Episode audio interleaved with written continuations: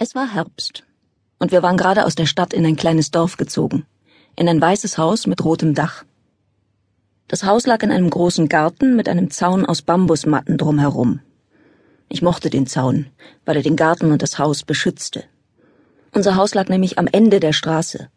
Bestimmt war es zu allerletzt gebaut worden und klebte nun am Rand des Dorfes. Wie ein Kaugummi, den man seitlich an eine Tischplatte gepappt hatte. Unser Haus hatte nur ein Stockwerk mit Wohn- und Schlafzimmer, der Küche, dem Esszimmer, meinem Zimmer und einen Keller. Meine beiden kleinen Brüder Fabi und Flo hatten ein Zimmer im Keller, aber das störte sie nicht. Auch nicht, dass wir jetzt woanders wohnten, denn sie freuten sich über das Hochbett. Es war neu und rot, und sie taten permanent so, als wäre es ein Piratenschiff. Papa hatte Stunden gebraucht, um es aufzubauen. In meinem Zimmer gab es nichts Tolles. Es war viel kleiner als mein altes. Neben dem Bett türmten sich lauter Umzugskartons. Von meinem Zimmerfenster aus sah ich auf einen großen Baum, der mitten im Garten stand. Das ist eine Trauerweide, hatte Papa gesagt. Und genau so sah sie auch aus.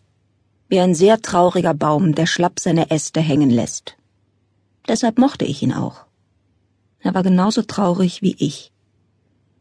Beim Abendessen saßen wir vor grauen Papptellern, weil das Geschirr noch nicht ausgepackt war. Mama, wie lange müssen wir denn jetzt hier bleiben? fragte ich. Mama verdrehte die Augen. Wenn sie das tat, war sie genervt, und man ließ sie besser in Ruhe. Ich hatte aber keine Lust, sie in Ruhe zu lassen. Mama, fragte ich noch einmal lauter, wie lange bleiben wir hier? Wir wohnen jetzt hier. Papa arbeitet hier.